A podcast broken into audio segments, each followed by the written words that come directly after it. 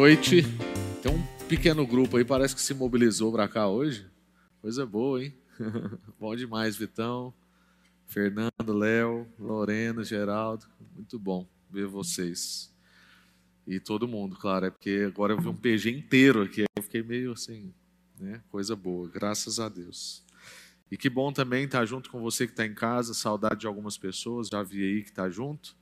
Dona Gélia está por aí, a gente está orando por vocês, viu? Seu Justo e Dona Gélia, que estão aí com Covid, mas estão bem, né? Graças a Deus. Vi também que o Agnel está por aí, saudades, Agnel. Você tocou aqui, eu não estava aqui. Saudade de ouvir você e a Débora. E o Derek também, saudade de ouvir o Derek tocar bateria. Inclusive, a gente falou do Derek aqui daqui, agora, né? Saudade, viu, meu irmão? E eu sei que tem mais gente aí, mas é que estou lembrando aqui agora que eu vi no YouTube. E as crianças de 3 a 10 anos podem seguir ali com a Iana. 3 a 10 podem seguir. Vai ter um ensino agora.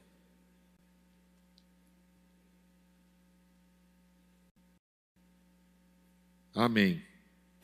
Abram suas Bíblias em Lucas, no capítulo 10.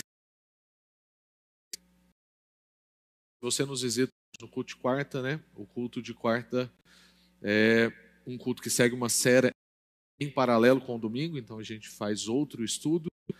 E é um culto também, a proposta dele é ser um culto mais rápido. Então, ah, nós temos um compromisso de acabar até as 9 horas. E agora nós voltamos com o nosso Você precisa vir, às vezes, direto do trabalho. É uma opção para você, né? É, porque às vezes a gente vai em casa e aí é isso, né? Você joga a âncora, aí até se recolher de novo. Então, se você precisar vir direto para cá, a partir ali de umas 7h15, 7h20, a gente já tem o lanche na mesa, tá bom? Esse capítulo 3, nós vamos ler do verso 17 até o verso 24. Nós estamos numa série chamada Encontros com Jesus e nós estamos partindo da premissa de que a vida de Jesus foi uma vida de encontros e que cada encontro com Jesus é um encontro transformador. Então, nós nunca somos os mesmos de um encontro com Jesus. E a gente tem então meditado né, nessa série sobre o que cada encontro com Jesus pode nos transformar, quer nos transformar e está nos transformando. Então, o nosso objetivo é daqui um pouco mais transformado, ter sido impactado por um encontro com Jesus. O encontro hoje é um encontro com o que realmente importa. Esse é o tema de hoje. Então, cada encontro com Jesus a gente vê que tinha uma ênfase. Viu o encontro do ensino, o encontro com o milagre, é, o encontro com a misericórdia. E agora nós provedor foi recentemente, inclusive, e hoje é um encontro com o que realmente importa. Lucas 10, verso 17 até o verso 24. A palavra do Senhor diz: Quando os 72 discípulos voltaram, relataram com alegria. Existe uma expressão que vai dizer voltaram cheios de alegria, ou ainda uma outra versão que vai dizer voltaram possuídos de alegria. É interessante essa expressão porque é um texto que vai falar sobre possessão demoníaca, né? Então, porque os discípulos estão alegres que os espíritos os submetem. E ah, no original a expressão que usa para a forma como os discípulos estavam é muito parecida que eles encontraram, só que é o contrário. Né?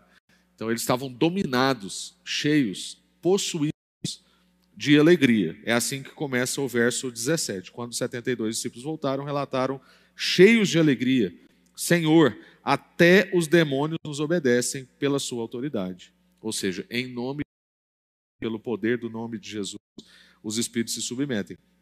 Então lhes disse: Vi Satanás tem uma outra expressão um pouco melhor nesse, nesse, nessa expressão, que ele vai dizer no passado: via, eu via Satanás caindo, né? caindo do céu como um relâmpago. Ou um sonho, ou uma visão. Não é algo que ele viu, por exemplo, de uma outra dimensão.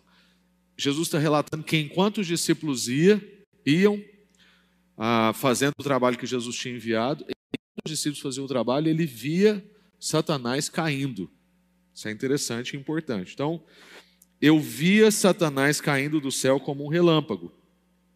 Eu lhes dei autoridade para pisarem sobre cobras e escorpiões e sobre todo o poder do inimigo. Nada lhes causará dano. Mas, e aqui é importante, mas não se alegrem porque os espíritos impuros lhes obedecem. Alegrem-se porque os nomes estão registrados no céu. Naquele momento, Jesus, tomado de alegria do Espírito Santo, alegria do Espírito Santo, e disse: Pai, Senhor dos céus e da terra, eu te agradeço, porque escondeste essas coisas dos que se consideram sábios e inteligentes, e as revelaste aos que, como uma criança. Sim, Pai, foi do seu agrado fazer dessa maneira. Meu Pai me confiou todas as coisas. Ninguém conhece verdadeiramente o Filho, a não ser o Pai. E ninguém conhece verdadeiramente o Pai, a não ser o Filho. E aqueles a quem ele escolhe revelá-lo. Então, em particular, ele se voltou para os discípulos e disse: Felizes os olhos que veem o que vocês viram. Eu lhes digo: muitos profetas e reis desejaram ver o que vocês têm visto, ouvir o que vocês têm ouvido, mas não puderam. Amém. Graças a Deus. Vamos orar. Senhor, obrigado pela Sua palavra, Pai. Obrigado mesmo por a gente poder ter um encontro hoje com o que realmente importa. A gente muitas vezes dá importância para tantas coisas e dá valor para tantas coisas e se alegra ou não se alegra com tantas coisas. E nesse texto de hoje, o Senhor está mostrando para nós, ó Deus, o que realmente importa, com o que a gente deve se alegrar, com que a gente deve se alegrar mais do que outras coisas. E nós queremos mesmo, ó Deus, ser transformados pela Sua palavra, queremos recalibrar o nosso coração, ó Deus. Nós queremos mesmo, ó Deus, ser moldados pela Sua palavra e não moldados é, pelos nossos impulsos ou pela pressão, ó Deus, do sistema. Nós queremos ser moldados e transformados pela Sua palavra, de acordo com a Sua vontade e pelo Espírito Santo do Senhor que habita em nós. Em nome de Jesus. Amém. Amém. Graças a Deus. O que alegra você? O que que alegra você? Onde que você encontra alegria? O que que deslumbra os seus olhos? O que que faz os seus olhos brilhar? Os seus olhos. O que que faz os seus olhos brilhar? O que que os seus olhos almejam ver? O que os seus ouvidos anseiam ouvir? Jesus terminou essa parte da narrativa com os discípulos nesse encontro que ele teve. Então a gente tem aqui um encontro dos discípulos com Jesus para trazer um relatório. Jesus envia no início do capítulo 10, envia aqueles 70, alguns consideram que pode ser 72 ou 76, então ou foram grupos de 35, ou de 36, ou de 38. Mas enfim, Jesus envia, agora eles retornam e. Alguém foi pego na matemática aí, gente? É, ele envia, eles retornam e prestam então um relatório, um encontro que Jesus está tendo com os discípulos. E no final desse relatório, desse comentário que Jesus está falando com eles, Jesus fala assim: olha, alegrem-se porque muitos reis e profetas quiseram ver o que vocês viram, ouvir o que vocês ouviram. Então eu fiquei pensando, né, assim, o que que os meus olhos anseiam por ver? O que que os meus ouvidos anseiam por ouvir? porque esses discípulos tiveram a oportunidade de ouvir e ver coisas que reis e profetas não conseguiam ver. E quando a gente está falando de reis e profetas, nós estamos falando de gente importante na sociedade. No caso de um rei, além de ser importante, rico e poderoso. Esses discípulos, ao contrário, eram pessoas simples e rejeitadas na sociedade. E eles tiveram condição de ver coisas que reis e profetas não viram. Então a pergunta é: o que, que te alegra? Esses discípulos estavam cheios de alegria. O que, que seus olhos desejam ver? O que, que seus ouvidos anseiam por ouvir? E o que a gente vai vendo nesse encontro é que parece que os encontros com Jesus são encontros que nos refinam, que nos depuram, que peneiram a nossa vida, que alinha a nossa visão, a nossa audição, a nossa percepção, para a gente poder ver como Deus quer que a gente veja, ouvir o que Deus quer que a gente ouça e perceber como Deus quer que a gente perceba. O encontro com Jesus corrige o nosso imaginário. a nossa noção de importância. Então, o que é importante para você? O que você acorda desejando? O que, que baliza os seus alvos? O Senhor parece que tem um compromisso com os seus discípulos, e eu creio que nós somos discípulos de Jesus. E o compromisso de Jesus parece com a gente é de não nos deixar iludidos com expressões de poder, de domínio, de vantagem nesse mundo.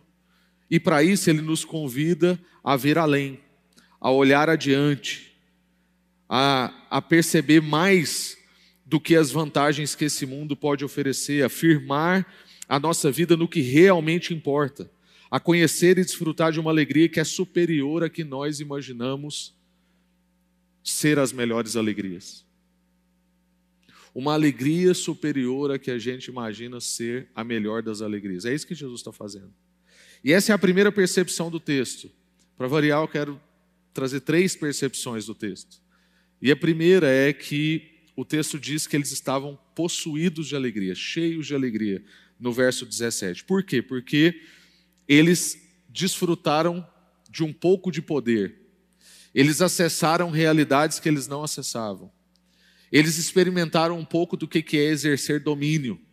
E para um povo que esperava um rei que fosse mudar aquele tempo, naquela época, em termos políticos, o fato deles estarem experimentando um pouco de poder trazia para eles a esperança de alimentar o que eles mesmos desejavam. Então eles chegaram cheios de alegria, possuídos de alegria, uma alegria intensa, praticamente uma euforia. E o que, que isso revela? Isso revela nós mesmos. Isso revela a gente quando a gente pode experimentar de um pouquinho de poder. Isso revela a gente quando a gente pode exercer um pouquinho de autoridade. Isso revela a gente quando a gente percebe que houve uma inversão, às vezes, do lugar que a gente ocupava, ou no trabalho, ou na escola, ou na nossa casa, e agora a gente ocupa outro lugar.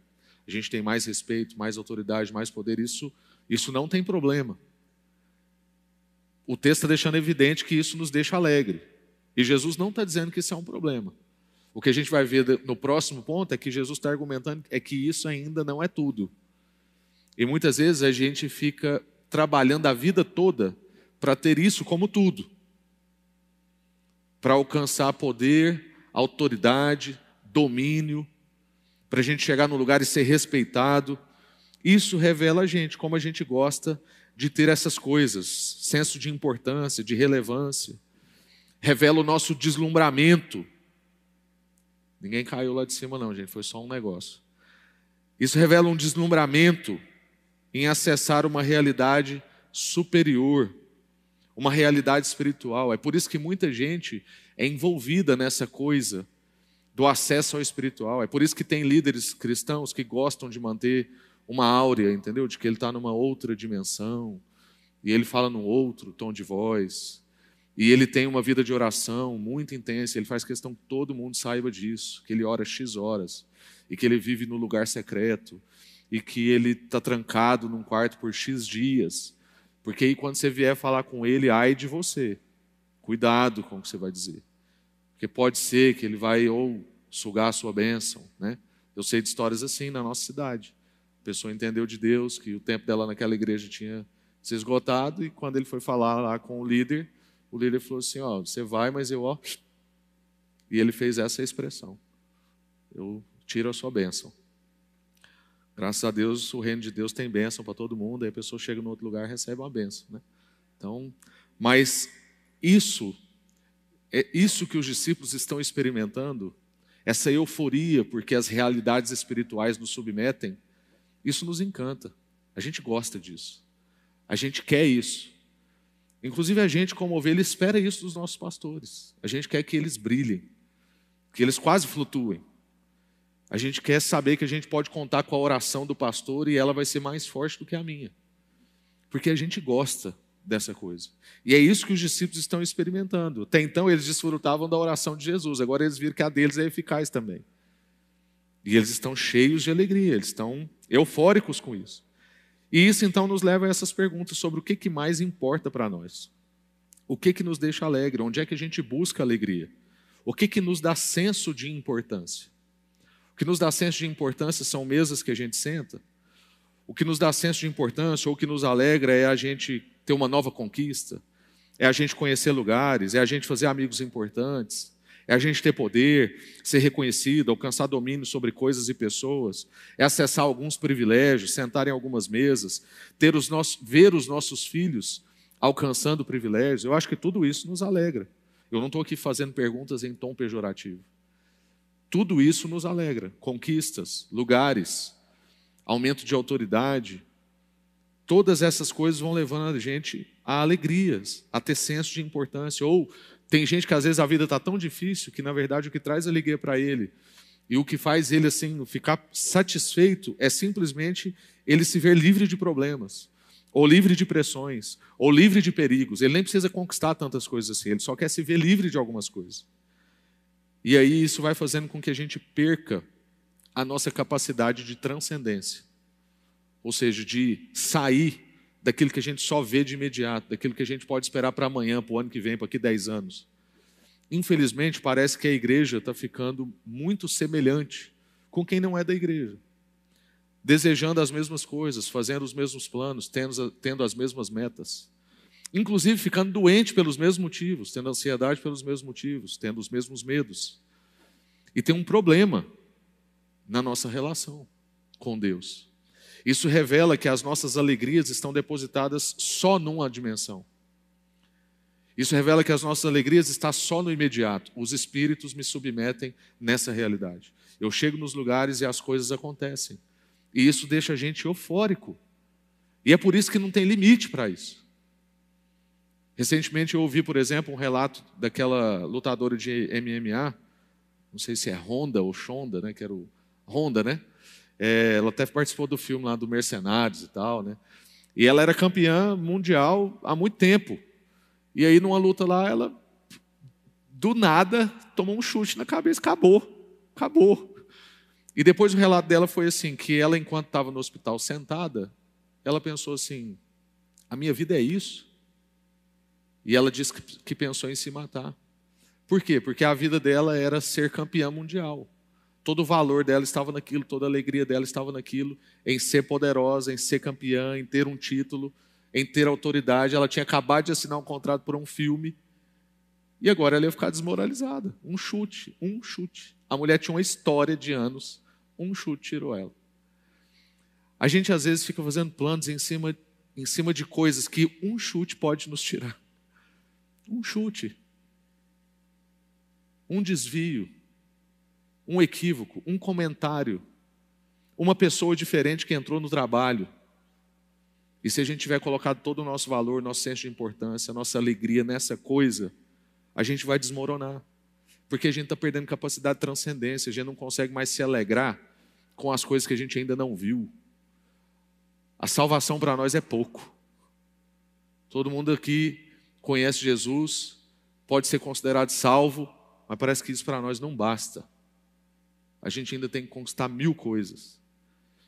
E não tem problema conquistar mil coisas. Se for para dar cada vez mais sentido à nossa salvação, para revelar essa salvação, a relação com Deus, tudo bem. Mas geralmente a gente quer fazer as mil coisas para nos salvar, que é o que a gente compartilhou domingo, que é domingo parte 2, quase agora. Aí a gente avança no texto e no verso 20, Jesus vai então calibrar o coração dos discípulos. Jesus vira para os discípulos, então, no verso 20 diz: Mas não se alegrem porque os espíritos impuros lhe obedecem. Alegrem-se porque os seus nomes estão registrados no céu. Existe uma alegria superior, existe uma alegria maior.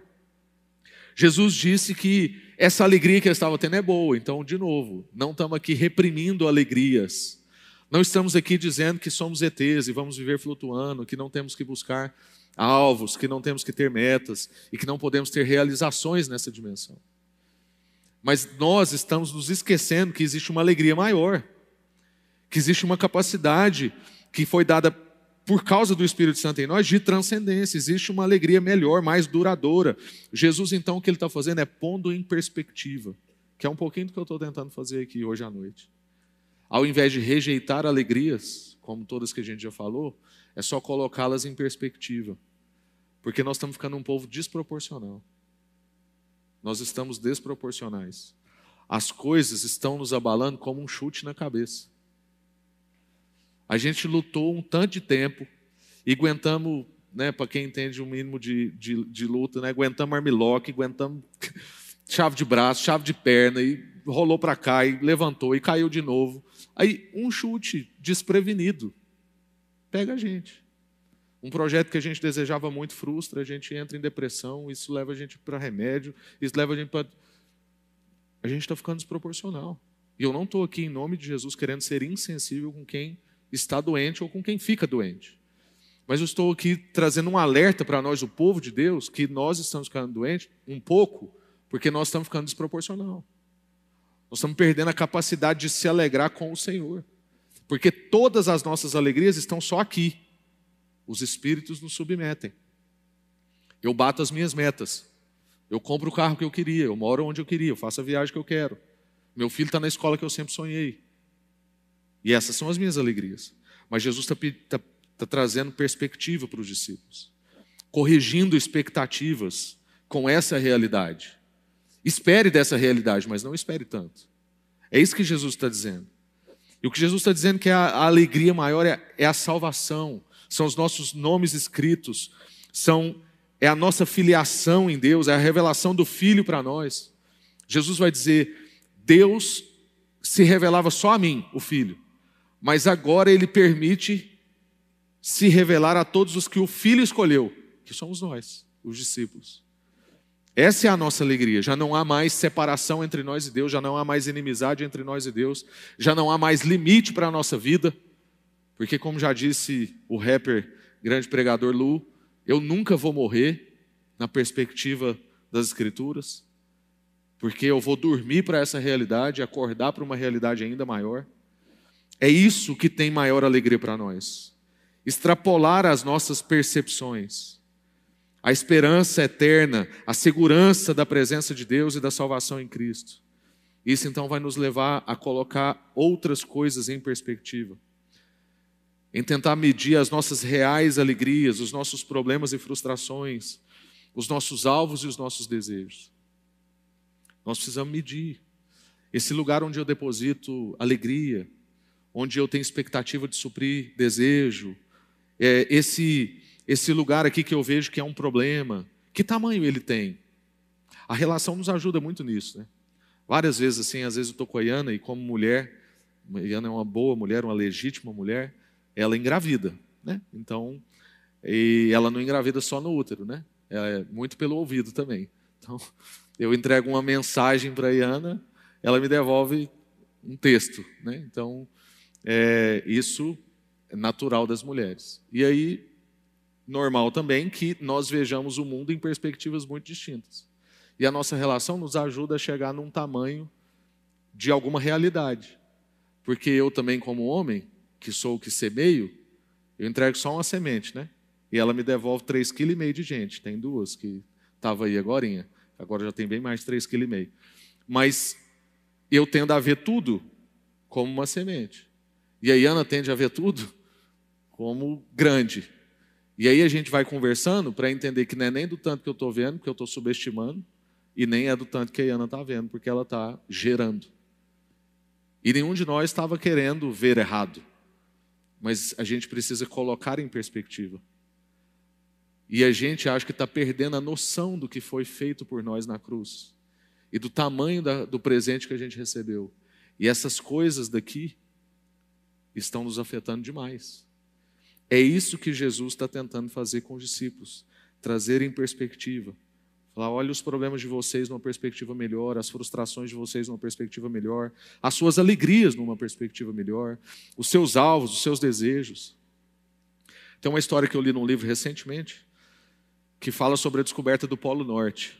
Eu não sei se você já sabia dessa história, mas a descoberta do Polo Norte foi aconteceu por causa de um escritor de romance e ele escreveu uma história que uma pessoa velejava e encontrava um lugar que era o Polo Norte. E no livro dele ele desenhou um mapa. Mas isso era um romance. Mas uma pessoa acreditou naquele mapa e tentou mais de uma vez. E morreu uma tripulação toda nessa tentativa, porque ele se pegava em encruzilhadas de gelo. Até que uma outra pessoa com um nível maior de estudo conseguiu traçar um mapa real E aí ele foi para essa trajetória precavido das intempéries. Então ele já levou o que ele precisava para enfrentar o que ele ia enfrentar. E o que, que o, o, o escritor do livro que eu estava lendo queria mostrar com essa situação? É que todos nós temos mapas para a nossa vida. E se a gente tiver com o mapa errado, não adianta. A gente vai morrer numa encruzilhada de gelo. A gente vai morrer de frustração. Que na verdade esse primeiro que tentou descobrir morreu foi de frustração. Ele tentou, tentou, tentou, até que aconteceu uma fatalidade. E a gente então acaba seguindo mapas errados que vão prometem nos levar à felicidade e uma vida bem-sucedida, mas não são os mapas que o Senhor tem para nós. E aí comecei a me perguntar, qual é o mapa que dá direção para a minha vida? Qual é o mapa que dá direção para a sua vida? Qual é a boa vida que você interpreta? O que é realização pessoal para você? Qual mapa você está seguindo? E aí, nesse mesmo livro, tem uma estatística chocante. É um livro escrito por um americano, então as estatísticas são americanas. Mas acho que isso diz muito sobre todos nós. A estatística vai dizer que 84% das pessoas acreditam que aproveitar é o maior objetivo de vida. Então, o que é o objetivo de vida? Aproveitar, desfrutar. O que isso quer dizer? Prazer. 84% das pessoas. Certo? Avança.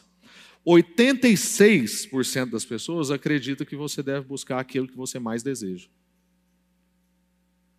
86% das pessoas acreditam que você deve buscar aquilo que você mais deseja. Isso dito talvez em geral, não tem problema. Mas isso dito para um pedófilo, isso dito para alguém que tem prazer em matar pessoas, e aí a gente fica pensando só lá na ponta, né? Isso dito para pecadores, não dá, né? Porque se eu for seguir meus próprios desejos, eu sei o que eu sou sem o Espírito. Eu sou um cão na coleira, irmãos. Jesus me soltar, eu mordo nas pessoas. Eu quero o meu direito, eu quero a minha vontade, eu quero prazer, eu quero os meus desejos satisfeitos. Talvez é por isso que o mundo está como está. 86% das pessoas acreditam que você deve buscar aquilo que você mais deseja. Agora, essa não é a informação mais chocante. A informação mais chocante é essa agora, que continua dizendo sobre os mapas, então. O mais assustador é que 66% dos cristãos concordam que aproveitar a vida é o maior objetivo de vida. 66% dos cristãos. 76% dos cristãos acredita que olhar para dentro de si é a melhor forma de se encontrar. 76, quase 80%. Isso diz muito da qualidade dos nossos púlpitos. E eu me coloco de joelhos e as minhas barbas de molho. E quem está em pé, cuide para que não caia. E a gente tem que repetir todos esses versos para a gente mesmo. Mas isso é o que está formando a sociedade. Isso é o que está formando a igreja. Então, o mais chocante não é o dado da população em geral. O mais chocante é o nosso dado. Por quê? Porque o nosso dado vai revelar que nós estamos com os mesmos mapas em mãos. Os nossos dados vão revelar que a gente também vai ficar entrecheirado em gelo. Vai dizer que a gente vai morrer sem chegar ao nosso destino. E os nossos mapas não parecem ser igual. Não podem ser iguais. Mas parece que quando a pergunta é sobre propósito de vida e felicidade, as respostas dos cristãos são semelhantes às respostas do resto do mundo. O que vai dizer então que os nossos mapas não estão tão diferentes, mas a gente precisa trocar de mapa. Não é nem corrigir o mapa, a gente precisa trocar de mapa. E muitas vezes a gente diz que a gente vive como se Cristo fosse a nossa identidade fundamental. A gente diz que vive pelo mapa de Cristo, mas na prática nós vivemos como se fôssemos orientados por outro mapa.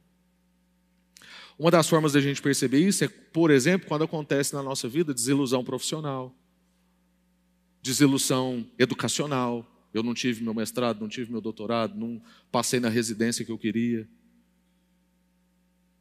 Ou então, é, se eu tenho uma desilusão na área de saúde, uma enfermidade me acometeu, acometeu a pessoa próxima de mim, alguém que eu amo, a dificuldade bateu na minha porta, e essas coisas nos fazem desesperar e buscar outros mapas para que a gente tenha aprovação, para que a gente encontre propósito, para que a gente encontre autoconhecimento e busca por importância.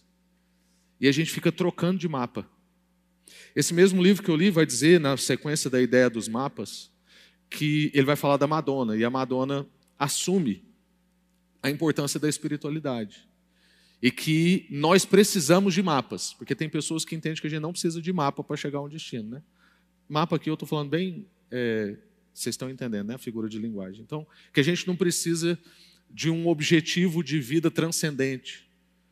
Mas aí a Madonna diz que sim, só que ela diz que pode ser qualquer um, qualquer religião. Então, a hora que ela percebe, às vezes, que ela está meio perdida, ela troca de mapa. Mas o triste é perceber que a gente, às vezes, está fazendo isso. E a gente permanece dentro da igreja, mas a gente troca de mapa. Aparecem as desilusões, as frustrações, as dificuldades, o sofrimento, e a gente fala assim: não, agora, agora eu vou tentar é isso. Se eu ganhar dinheiro, se eu tiver o título, se eu mudar de país. Hoje a gente tem no Brasil a maior evasão de inteligência jovem de todos os tempos. Por um alvo de propósito de vida, de felicidade e porque entende que aproveitar a vida é o maior objetivo de vida, é um mapa. Entregar um mapa errado para a pessoa. E por fim, no verso 21 até o verso 24, vai falar sobre a postura de quem encontra o que realmente importa. Como é que é essa pessoa que encontra com o que realmente importa? Como é que é a pessoa que recebe essa alegria maior que Jesus falou que existe? Então a gente viu que existe uma alegria, não tem problema a gente ter alegria com as coisas desse mundo, mas a gente precisa colocar elas em perspectiva, porque existe uma alegria maior. E nós precisamos tomar cuidado sobre quais mapas nós estamos construindo a nossa vida, sobre quais mapas nós estamos velejando, sobre qual destino a gente almeja chegar, porque muitas vezes o Senhor nem está no nosso destino. Nosso destino estão essas outras coisas que todo mundo almeja. Mas aí Jesus vai dizer que existe um jeito de ser essa pessoa que recebe essa alegria maior. Existe uma postura de quem vai encontrar com o que realmente importa. E o texto então vai dizer, verso 21 até o verso 24: Naquele momento, Jesus foi tomado de alegria, uma alegria superior do Espírito Santo, e disse: Pai, o Senhor dos céus e da terra, eu te agradeço porque o Senhor escondeu essas coisas dos que se consideram inteligentes e sábios e revelou elas aos que são como uma criança. Sim, Pai, foi do seu agrado fazer assim. Meu Pai me confiou essas coisas. Ninguém conhece verdadeiramente o Filho a não ser o Pai, ninguém conhece verdadeiramente o Pai a não ser o Filho, aqueles a quem o Filho escolhe revelá-lo. Então, em particular, se voltou para os discípulos e disse: Felizes os olhos que veem o que vocês viram e eu lhes digo: muitos profetas e reis desejaram ver o que vocês têm visto e ouvir o que vocês têm ouvido, mas não puderam. Que tipo de pessoa que recebe o que realmente importa? O texto está dizendo que o Senhor esconde a revelação do altivo. O Senhor esconde a revelação do que pensa saber. O Senhor esconde a revelação do que se considera sábio, do que se considera inteligente, do que se considera diferenciado. Sabe aquela pessoa que você começa a falar com ela e ela fala assim: Eu já sei. Essa é uma pessoa altiva. Essa é uma pessoa que se considera diferenciada. O Senhor esconde a revelação desse tipo de pessoa. Agora é importante: o Senhor não é contra a sabedoria, o Senhor não é contra a inteligência, o Senhor não é contra o conhecimento, mas ele resiste ao que pensa isso de si. Então, a forma, por exemplo, como eu monto um sermão, não pode ser a forma como qualquer um monta uma palestra ou uma aula. Porque se eu confiar só no que eu li, no que eu estudei, na forma de montar uma pregação, fazer três pontos, como geralmente é o que eu faço e tal, acabou. Eu vou falar com vocês mais do que uma capacidade humana consegue. Mas é justamente porque eu sei que sou muito limitado, é que eu preciso passar muito tempo diante de Deus, para ver se sai alguma coisa aqui. E acho que Deus vai e derrama virtude por causa disso, porque o Senhor resiste a quem acha que dá conta. E o Senhor derrama sobre quem sabe que não dá conta. Não é que acha que não dá conta. O Senhor apesar de não ser contra, então, a sabedoria, a inteligência o conhecimento, entrega o reino de Deus para quem é como uma criança. O que quer dizer essa expressão? Porque às vezes a gente fica confuso com isso. Não quer dizer que Deus entrega o reino de Deus para quem é infantil, para quem é ingênuo. Quando as escrituras estão usando a expressão criança, é mais ou menos o que Jesus queria dizer na primeira bem-aventurança. Bem-aventurados os pobres em espírito. O que é um pobre em espírito? É alguém que reconhece a sua falência espiritual.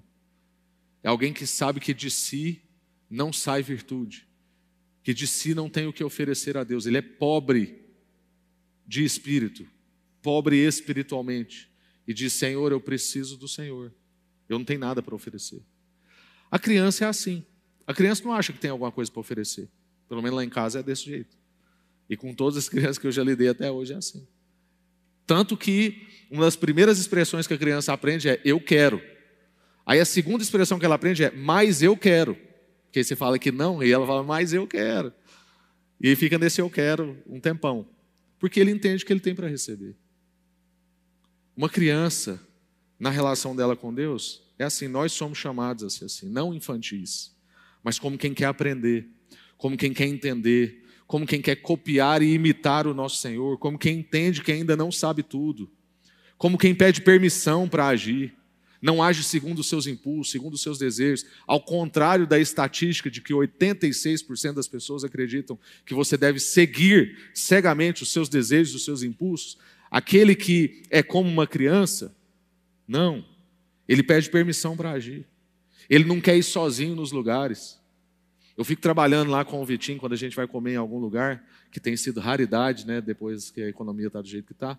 Mas enfim, aí eu falo assim, filho, vai lá, paga para a gente, está aqui o cartão. Você fala para a moça, né, quando é um lugar menor, claro. Fala para a moça que você quer pagar.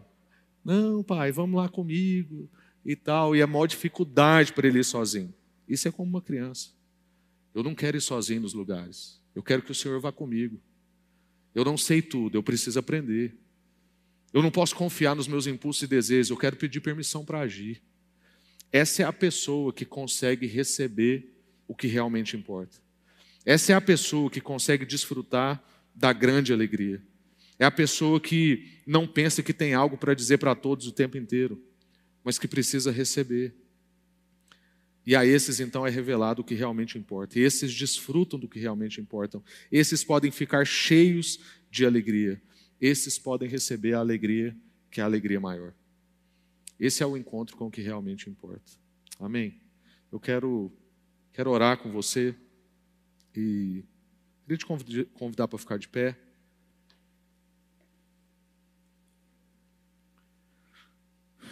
Quem sabe você pode orar aí antes de eu começar a orar por você.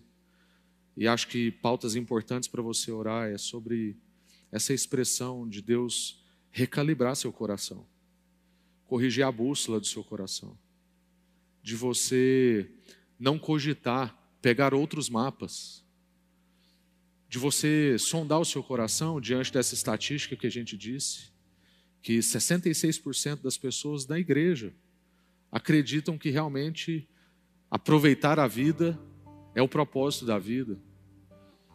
Ou 76% dos cristãos que acreditam que a melhor forma de se conhecer é olhar para dentro de si, não olhar para a cruz, olhar para Jesus, olhar para o que ele diz sobre nós. Quem sabe você não está nesse nessa confusão. Você é um cristão sincero. Você está tentando, mas você se pegou agora no meio dessa ministração. Você se pegou mais engolido pela cultura do que você imaginava. Você se pegou se identificando mais com essas estatísticas do que você imaginava. Eu não li essas estatísticas para você pensar sobre outra igreja. Eu li essas estatísticas para você pensar sobre essa igreja. Não para você pensar sobre outras pessoas, para você pensar sobre você.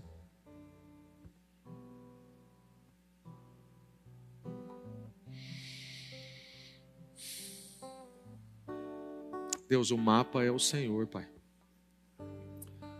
Nós queremos ter um encontro com o que realmente importa mesmo, Pai.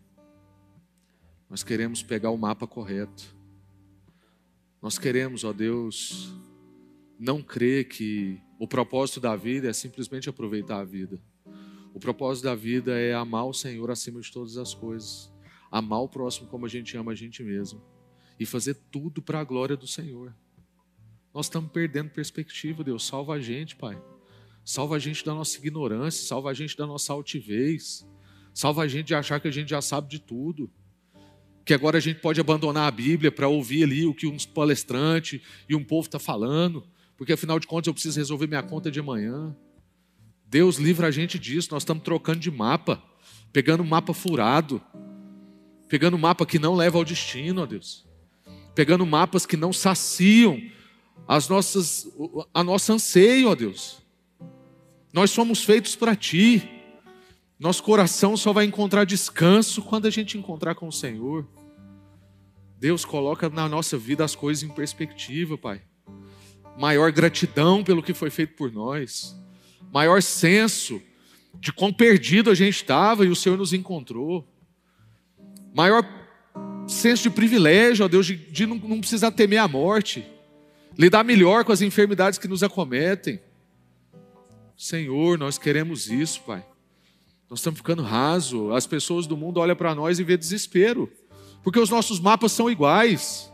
A gente nem pode emprestar nosso mapa para eles. Deus tem misericórdia, Pai. A cidade está sofrendo, porque a igreja está confusa. Nós queremos hoje ter um encontro com o que realmente importa, Pai. Com alegria superior. Nós queremos conduzir, ó Deus, a nossa agenda, a nossa vida, por outras perspectivas. Anima a nossa fé, Deus. Traz transcendência para nós, ajuda a gente a pensar mais sobre a eternidade, sobre como o que a gente faz agora afeta a eternidade, ó Deus. Nós queremos encontrar formas de arrancar sorriso do Senhor, Pai. Nós estamos buscando agradar todo mundo e não estamos pensando em te agradar, Senhor. Isso é a minha vida, Deus. O Senhor sabe disso, Pai. Quantas vezes eu aqui, como pastor, estou tentando agradar minhas ovelhas, estou tentando cumprir minhas agendas, e não estou pensando em como te agradar, Deus. Em nome de Jesus, Pai. Corrige a bússola do nosso coração. Põe nas nossas mãos o mapa definitivo. Coloca no nosso coração a alegria que é muito maior. Põe em perspectiva a nossa vida, Deus. Hoje nós queremos de fato ter saído daqui dizendo que a gente teve um encontro com o que realmente importa. Em nome de Jesus. Amém. Amém.